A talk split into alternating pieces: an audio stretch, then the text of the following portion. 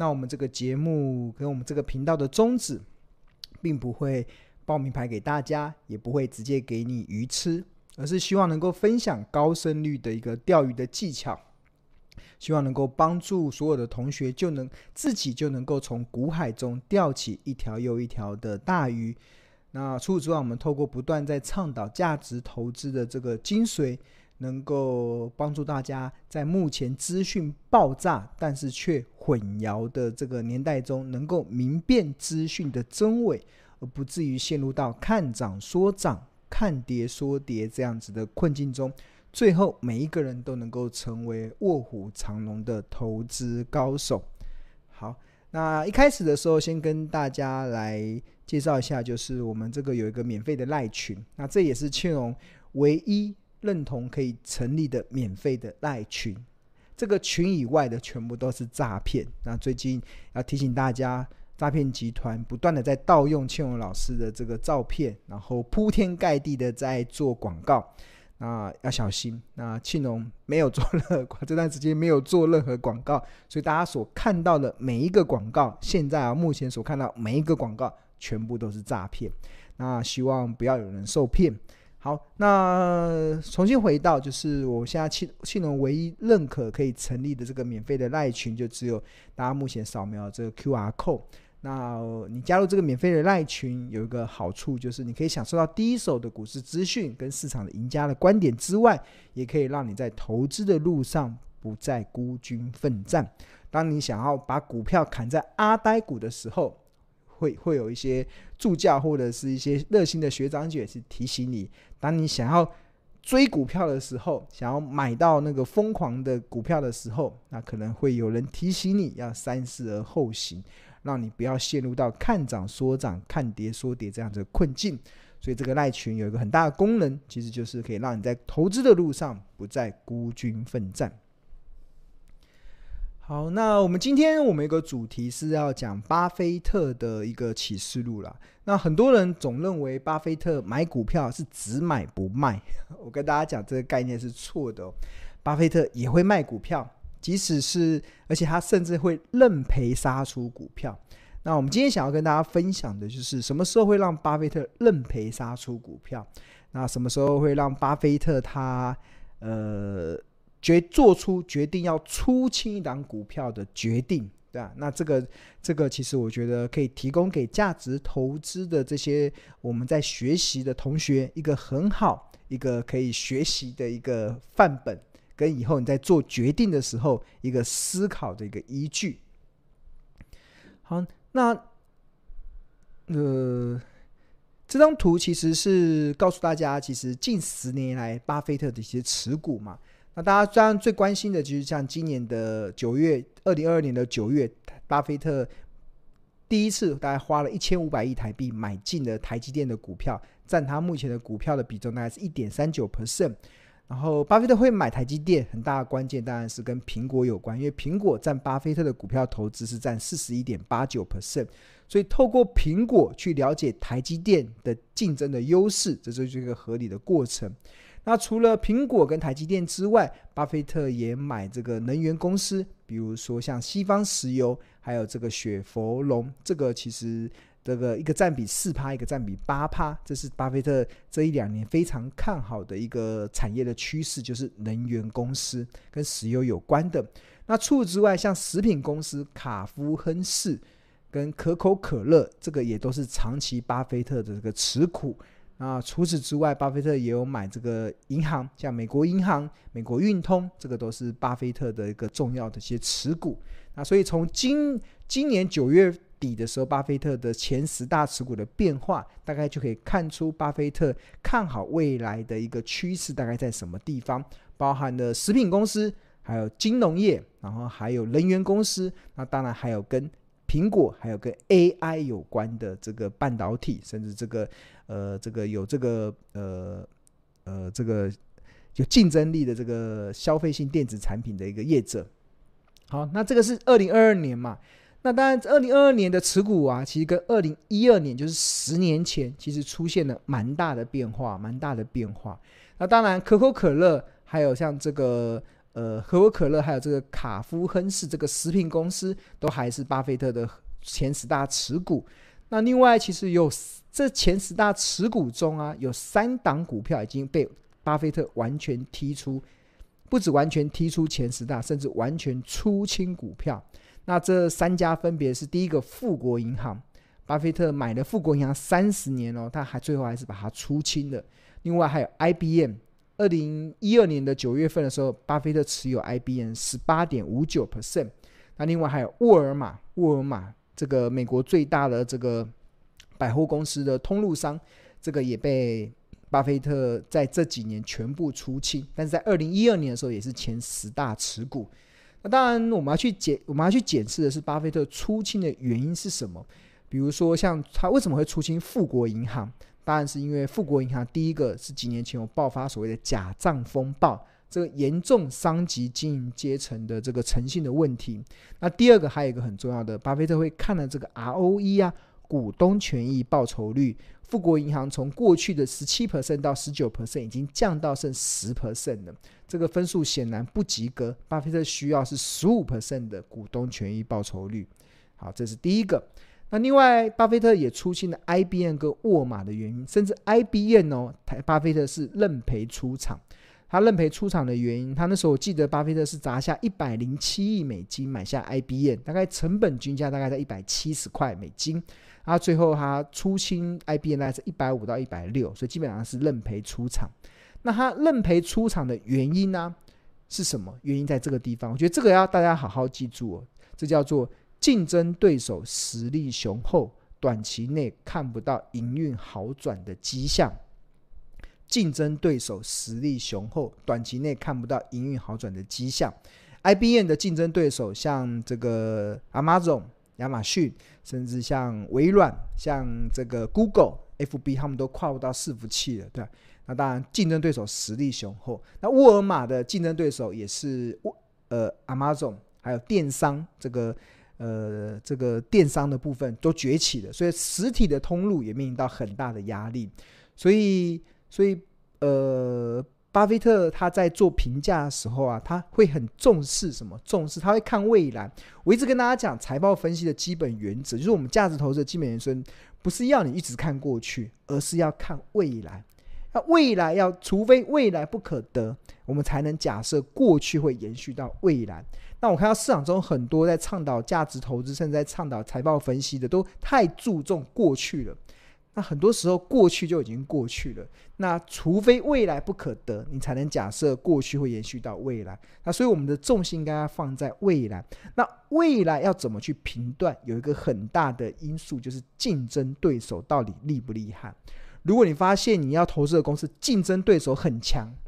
哇，那他未来的营运压力应该很大。那巴菲特。要投资，要进入他的核心持股里面，他需要找的是龙头公司嘛？如果他看到这家公司它的竞争对手正在崛起，而且很强，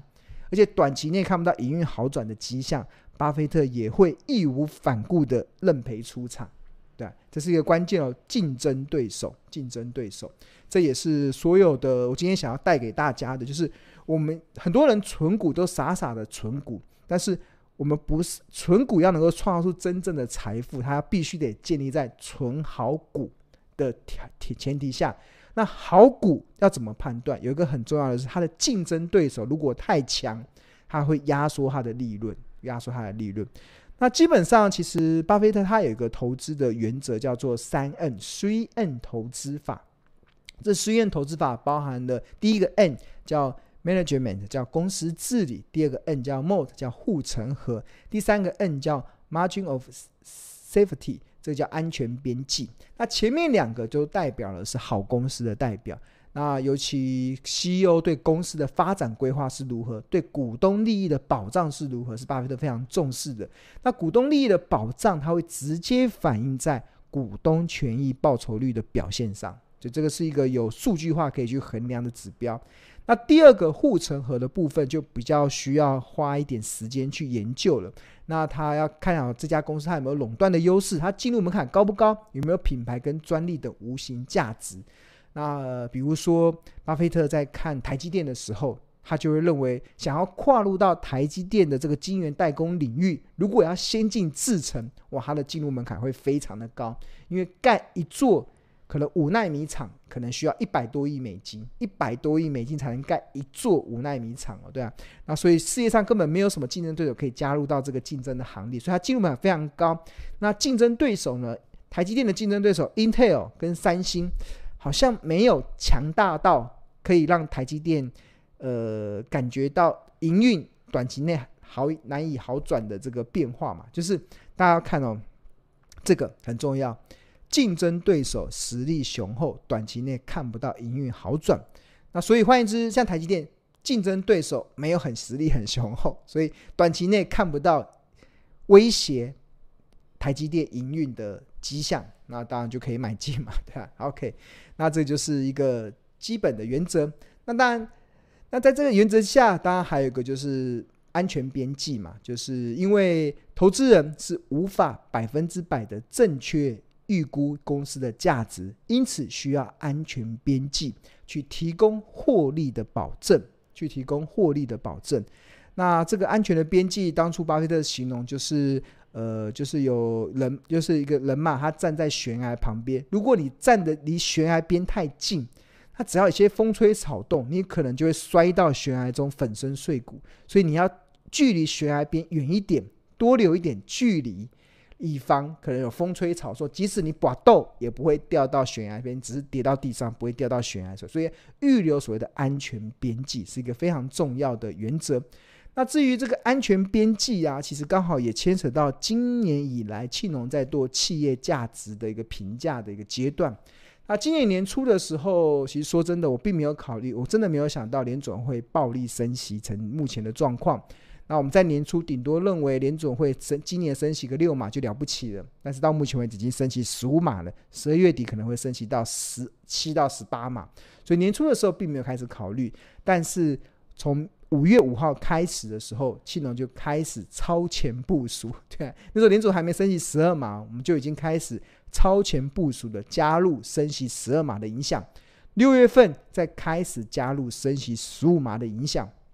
甚至从五八月份开始加入经济衰退的影响。从八月份哦，现在已经十一月份，大家讨论经济衰退，但是庆农在八月份的时候就已经开始把经济衰退会带来企业评价的影响加入到企业评价里面。目的是什么？目的就是为了增加安全边际。那九月份开始，甚至加入了十八码，真到九月二十二号，很快速的再加入升息二十一码，然后目的就是为，那我还蛮欣慰的，因为有九月份这个开始加入升息十八码，跟加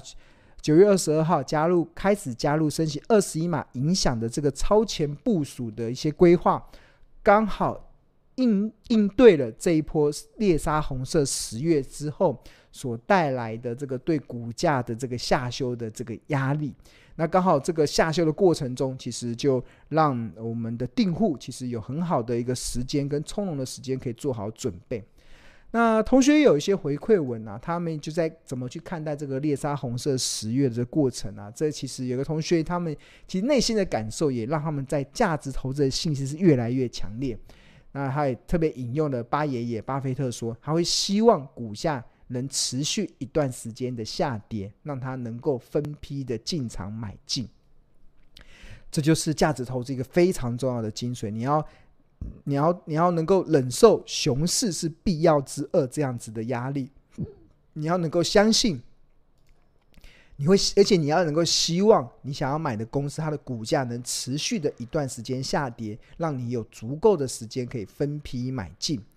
那当然谈到这个啊，其实也特别提到我们这个呃日报的这个部分，就是我们在先前我们刚刚不是有提到嘛？九月初开始加入升息十五码，然后那时候我们透过了加入经济衰退所造成 EPS 的影响，分别试算出台积电的特价是三九四，便宜价是四四零，然后甚至开始加入了升息二十一码的时候，算出台积电的特价是三七四，便宜价在四一八。那这个当初在九月。九月底的时候的超，这个是九月三十号的日报嘛，那也算是还蛮成功的，可以超前部署，超前部署。那这个超前部署的这过程啊，也让同学应该可以感受到那个获利开始扶摇直上那个喜悦。那其中有一个同学他就有回馈，就是他对现在的他对于选股更有定见，那甚至他在前一阵子还加码了买进台积电，目前已经赚了十八 percent，然后学费啊什么的台全部由台积电买单，然后真的很开心，然后他也称赞了老师，那也称赞了我们的护国神山。那那同学，其实我们日报订户应该可以感受到这段时间那个台积电的那个呃三温暖那个过程嘛。那甚至呃庆隆也秀出了一个实际的交易的对账单，那也秀出了像十月二十五号的时候，在三七四的时候买进的一张台积电。那当初这个买的价格不是随便乱买的哦，其实也是依照上面所看到的这个二十一码加经济衰退所造成的特价。这个已经扩大了很大的安全边际之后所试算出来的价格，那蛮欣慰的。呃，这一波台积电的最低点大概在三七零左右，那在三七四基基本上你已经算是在波段的低点接到了台积电。那另外在十月二十号的时候，在三九一，这个三九一怎么来的？其实也是升息十八码下的特价。那这个在九月。在这个九月底的时候，就已经先预做好准备。当这个机会来的时候，那机会是留给准备好的人身上，那就可以很从容的去去去去去呃 去捡便宜的好股票，很从容的去捡便宜的好股票，对吧？那当然，上上面陆陆续续的还有这个呃四四一嘛，四四一我印象中应该是升息十二呃十五码下的特价。然后四七应该是升息十二码下的便宜价，那五零六应该是升息十二码下的呃便宜价，那这个刚好也就符合了我们先前我们日报在做企业价值，今年在做企业价值的一个评价的时候的一个很重要的依据，就是我们其实我们是循序渐进的，我们依照当时的状况，我们会超前部署的去做一些呃企业价值在安全边境的一个推算。那九月二十号加入升息二十一码，九月份开始加入升息十八码，八月份开始加入经济衰退，六月份甚至就已经开始超前部署加入升息十五码的影响。那从目前的结果论来看，嗯，觉得真的还蛮欣慰的，确实是还蛮呃蛮这个蛮让人结果到目前为止都还算让人家满意。好，那给大家稍微看一下，就是我们在呃。十月二十七号的日报，这个是我我我怎么会特别想拿这天的日报？是因为这天的日报，台股在十月二十五号见到波段的低点，哇，那时候来打到一万两千六百点，哇，那时候市场对于台股已经绝望了。但是庆荣在十月二十七号的时候，那透过投资家日报的投资家观点，不断的告诉大家。在面对行情的剧烈波动的时候，要有耐心是非常重要的，而且耐心等到好公司跌到好价格。当你等到了好公司跌到好价格的时候，接下来你就要耐心持有好公司带来的复利的效果。那里面就带这边解释好价格的计算是要考量哪一些因素。那除此之外，我们日报还会在这一天的日报中，甚至还秀出的实际的股票的交易对账单。那告诉大家这段时间的一个台积电的布局的过程，在股价跌到升息十二码下的便宜价买进，跌到升息十五码下的便宜价再买进，跌到升息十二码下的特价四四一再买进，跌到升息十八码下的特价三九一再买进，然后跌到升息二十一码的特价三七四再买进，然后就会看到上面的这个对账单的这些呈现。那这个的目的其实都是为了强化投资人的信心，尤其当我刚才一开始有提到嘛，很多的投资人对于价值投资还没有那么有信心的时候，是有点信心，但是那个信心度没有那么足的时候，那需要透过我们同学之间彼此之间的加油打气，需要透过投资家日报的一个旁边的协助，去增加你对价值投资的信念的信心。那因为你知道这样子的操作，最后一定能够逆转胜。好，那如果同学对于订购《投资家日报》有兴趣的话，你可以这个呃扫描这个 QR code，我们涂鸦日报每份只要四十元，非常的物超所值。那这个扫描这 QR code 就可以进入到订购网页。那呃，如果你订购网页操作不是很熟悉的话，你也可以在上班时间拨打订购专线零二二五一零八八八八，我们会有亲切的客服人员来协助你去办理订购《投资家日报》的事宜。好，哇，今天好快哦，还有。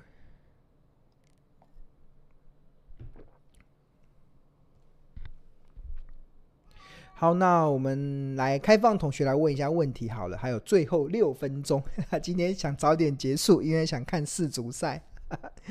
好，呃，有一个廖 Amy 同学说，呃，孙老师非常感谢今年上了倩老师的课，然后又买了标股金 APP，让让他学到了价值投资的金好股票，那也学到了可以不用看盘也能够真正的获利。否则每天盯着盘面会影响持股的信心，对啊，对啊，把电脑关掉，你可能心情会好一点。然后很容易被洗出去啊，他也很开心，现在目前也都在获利中，真的很感谢同学，祝你安康顺心，谢谢谢谢。我们十一月十一月二十四号是感恩节了，所以我们希望同学也不用真的不用也不一定要感谢，应该感谢你自己给自己这个学习的机会。那我今年其实有一个很大的一个自我的期许啦，那我希望能够成为别人的祝福，成为别人的祝福，这是我今年一开始，今年一开始的时候，我跟上帝的约定嘛，对啊。那我希望呃能够透过我的专业，能够成为别人的祝福，那希望能够帮助更多的台股的投资人，能够用正确的方式去看待股票市场。因为我看到市场存在太多似是而非的论点，那